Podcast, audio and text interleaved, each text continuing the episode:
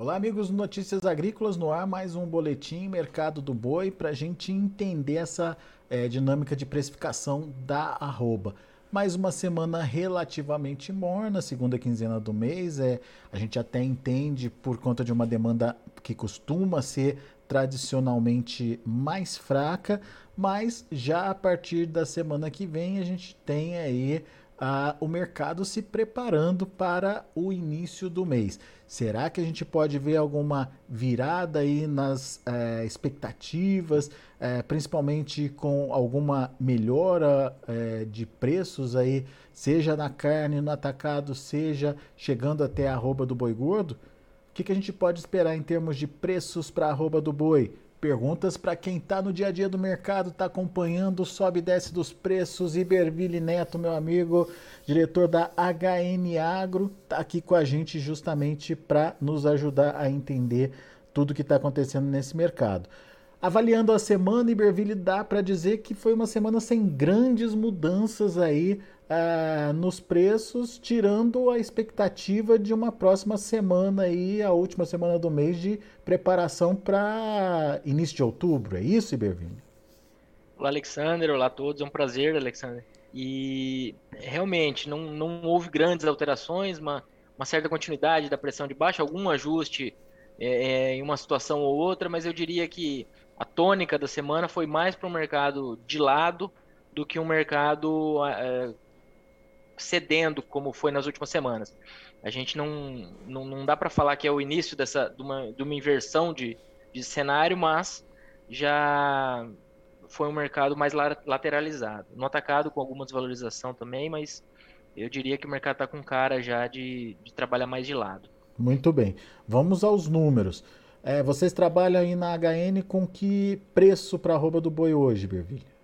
Alexandre, um, entre 285 e 295 é, seria uma referência aí para São Paulo. 285 a 295. Isso seria a média aí entre o, o boi comum e o boi gordo, é isso? O boi comum isso, e o boi já, China, já, desculpe. Já considerando esses valores maiores aí para os animais mais jovens. Boa. E... Que acabam sendo também o, os mais frequentes nessa época do ano, né? A gente está em época de confinamento, quase todo boi é China, né? Muito bom. E as escalas de abate estão evoluindo, pararam de evoluir? O que, que você tem visto? Seguimos com aquela discrepância, né? Entre 4 a 20 dias aí, com uma, uma referência de média em torno de uma semana. Isso considerando São Paulo aqui, o, tá dando uma olhadinha no, no informativo da Radar. Muito bom. Então, esses são os números. Agora a gente precisa entender o que tem aí de expectativa é, dá, dá para dizer que tem uma expectativa de melhora de preços é, para a arroba do boi? Ah, tem expectativa de melhora de demanda por carne para acontecer já nos próximos dias? Como é que vocês estão vendo aí na HN essa questão, Iberville? Alexander, essa próxima semana é aquela semana na qual os frigoríficos que estão com programações mais curtas vão precisar é, ir atrás de gado para demanda de início de mês, né? Então é justamente são justamente os frigoríficos menores que têm menos animais a termo que sentem mais a melhoria do início de mês, porque eles não têm aquela a, aquela garantia ou aquela, aquele lado muito positivo que tem sido que são as exportações. Então os frigoríficos de mercado doméstico eles sentem mais essas oscilações de demanda de início e final de mês. E são justamente eles que estão com escalas mais, mais curtas. Então, eu diria que na próxima semana é possível que esses frigoríficos menores, em alguns casos, comecem a ofertar valores é, um pouco maiores. Por outro lado, as indústrias é, de maior porte seguem, em muitos casos, com programações confortáveis devido ao, ao gado aí oriundo de termo. Mas você estava me contando que a, a competitividade da carne é, é, bovina acabou melhorando, principalmente quando a gente compara o, o dianteiro, é isso? Isso, nós fizemos uma, uma comparação aqui, a gente estava até falando antes de entrar, né? É, no, começo, no começo do ano, se a gente comparar, por exemplo, o dianteiro com o, o frango resfriado. No começo do ano, em janeiro, com um quilo de dianteiro bovino no atacado, era possível comprar 3 quilos de, de frango. E agora, em setembro, na média parcial, é possível comprar 2,3 quilos de frango. Então, essa diferença entre o, o dianteiro e o frango é, diminuiu pela valorização das proteínas que a gente chama de alternativas, né? Então, isso diminuiu aí a competitividade do frango e do suíno. No suíno, especificamente, no começo do ano, com um quilo de dianteiro era possível comprar 2,1 quilos é, de carcaça.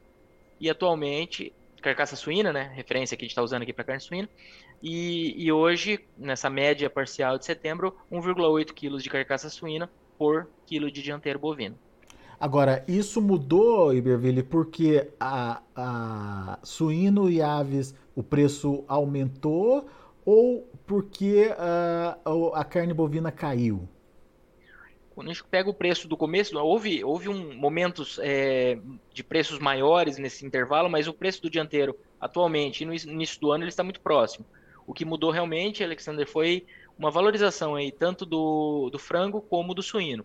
No caso do frango e do suíno, eles foram muito impactados pelos, é, pelo momento de pico de preços ali de, de milho e de outros componentes da ração no, no final do primeiro trimestre, né, ali em, em, março, e isso gerou um ajuste produtivo, que no caso do frango é, ocorre de maneira relativamente Mais rápida, rápida né? e, e, acabou é, tendo uma resposta em termos de preços. E aí, paralelamente a isso, a gente tem a exportação de frango em, em um ritmo bom no acumulado anual, um aumento de 7% de janeiro a agosto na comparação com o mesmo período do ano passado, considerando carne natura. É, e a carne suína exportando um pouquinho menos na, no acumulado anual, mas também é, teve essa valorização nesses últimos meses. Ou seja, não foi por conta de mudança muito drástica na carne bovina, não. Essa competitividade, competitividade melhora porque as demais proteínas acabaram subindo. É, é, óbvio que a relação ainda é, é, é significativa, né? É, imagina com um quilo de dianteira eu consigo comprar dois quilos de frango. É, se você tiver que dividir isso para uma família grande, é muito mais vantagem ter dois quilos de proteína do que um, né, Iberville? Isso, Alexandre. A gente, aí a gente põe dentro do contexto de uma economia que tem dado inúmeros sinais de melhoria, tem melhorado, projeções positivas e, e vamos dizer, é um cenário otimista com o que a gente tem hoje de números de economia, mas ainda é uma economia saindo de uma crise muito forte, que a gente vinha é, de uma crise pós-impeachment ali, estava começando a, a, tirar um pouco a cabeça para fora da água e chegou uma pandemia. No final da pandemia, uma guerra na, na Ucrânia. Então, a, a, a, o poder de compra associado a essa inflação, que ainda está melhorando bem, mas ainda é, veio apertando o orçamento das famílias no último ano, ela, a associação disso faz com que as proteínas mais baratas, mesmo que estejam é, mais próximas, ela ainda é uma proteína que a dona de casa vai no mercado e consegue trazer mais quilos de, de carne para fazer para a família, né? Então, uhum. nesses momentos mais adversos é, da economia, essas proteínas mais baratas elas acabam levando vantagem. E a gente e aí quando a gente vai para patamares absolutos também, o preço da carne no mercado ela não, não está não está barato, né? Então a gente tem que, que levar isso em consideração e isso acaba fazendo essa, essa opção aí, acaba influenciando essa opção pela substituição das proteínas. É o efeito de substituição da demanda que a gente chama. Muito bom. Bom, então a gente comparou a carne bovina, no caso o dianteiro, com outras proteínas, no caso carne de frango e carne suína. Agora, vamos comparar, Iberville, é, a, carne bovina com o preço do boi. Como é que faz essa conta? Qual é a relação e o que, que a gente tem de conclusão quando a gente faz essa, essa análise? Alexander, é, hoje, com, com, o preço de uma arroba de, de boi casado, né, de carcaça bovina, é possível pagar o equivalente a 98,1% da arroba do boi gordo. Isso quer dizer que o quê? Com a venda da carcaça, o frigorífico paga 98,1% do que ele pagou para o boi. E, e aí, essa diferença, o que, o que falta para pagar o preço do boi e ter lucro, sai dos miúdos, dos derivados, couro, sebo, etc. Então, e também da operação de desossa, que normalmente, salvo momentos mais específicos, normalmente ela agrega receita ao frigorífico. Mas isso, no final então, das contas, é bom ou é ruim, Iberville? Se a gente pegar uma, uma média aqui, Alexander, é, desde o início do ano, essa relação estaria uma média em 96,7, ou seja, ela está um pouco melhor, do que na média desde o início do ano, um pouco melhor do que nos dois últimos meses, está próximo do que a gente observava ali em junho. Então, ela não, não, não é esse o, o limitante para valorizações do boi, mas e também não, não é essa relação específica que está gerando essa pressão de baixa. É, a, a, gente tá, tem observado uma dificuldade no escoamento, mas como o preço do boi caiu é, nas últimas semanas, aí, nos últimos meses, é, ele vem equalizando do ponto de vista de, de relação aí entre preço de compra e preço de venda para a indústria de mercado doméstico aqui, né? Quando a gente fala do mercado externo, aí nós temos os frigoríficos que acessam esse mercado com margens historicamente interessantes. 98,5% então é a relação agora para setembro. Só para a gente ter uma comparação com o pior momento do ano, qual que foi, Iberville? É, nós tivemos em março 95,4%. Então quer dizer que com o preço da carcaça era possível pagar o equivalente a 95,4% do preço do boi. Muito bem. É, isso não significa que não se paga. Como o Iberville disse, tem botar nessa conta ainda aí os subprodutos, né, Iberville? Isso. A gente tem couro, sebo, é, miúdos, é, farinhas, né, os derivados ali, todos que saem dessa, dessa operação de abate. E isso aqui também a gente está considerando a carcaça. Quando a gente considera que a maior parte das plantas do Brasil hoje fazem desossa, pelo menos quando a gente considera os frigoríficos CIF, é, mais de dois terços dessas plantas, em, em, números mais arredondados, aí, fazem a operação de desossa. E isso acaba agregando é, receita, né? É mais é, um quilo de picanha custa mais que um quilo de traseiro. E obviamente que a gente está analisando essa, essa relação aí com o preço do boi e o preço da carne, mas o frigorífico exportador tem lá o seu diferencial. E as exportações estão mandando bem, né, Iberville? Seguem bem, seguem muito bem. A gente tem aí no, na parcial de setembro 16,5% a mais de média diária embarcada do que no mesmo período do ano passado. 10,4 mil toneladas nos primeiros 11 dias de setembro, Alexandre. E lembrando, a gente estava comentando antes, eu esqueci de, até de, de comentar esse ponto, é, essa comparação de 16% a mais do que setembro do ano passado, setembro do ano passado tinha sido o recorde absoluto até o último mês. Agora em agosto a gente quebrou o recorde anterior, né? Mas o recorde pré-agosto de 2022 tinha sido agosto e setembro de 2021.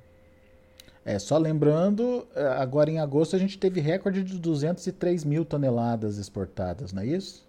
Exatamente. Muito bom.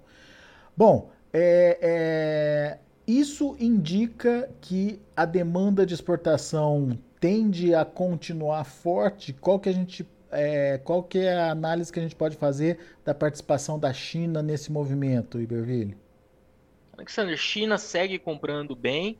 É, mais ali no final do ano, ela costuma tirar o pé do, das compras devido a, ao prazo de chegada dessa carne para o ano novo chinês, que é o pico de vendas deles, mas lembrando que ela mantém um, um nível aí para reposição de estoques e etc. Então, e a gente está considerando, a gente tem que lembrar também que o preço do suíno na China está, considerando o preço do suíno vivo aqui, está próximo do dobro do observado no mesmo período do, do ano passado em moeda local.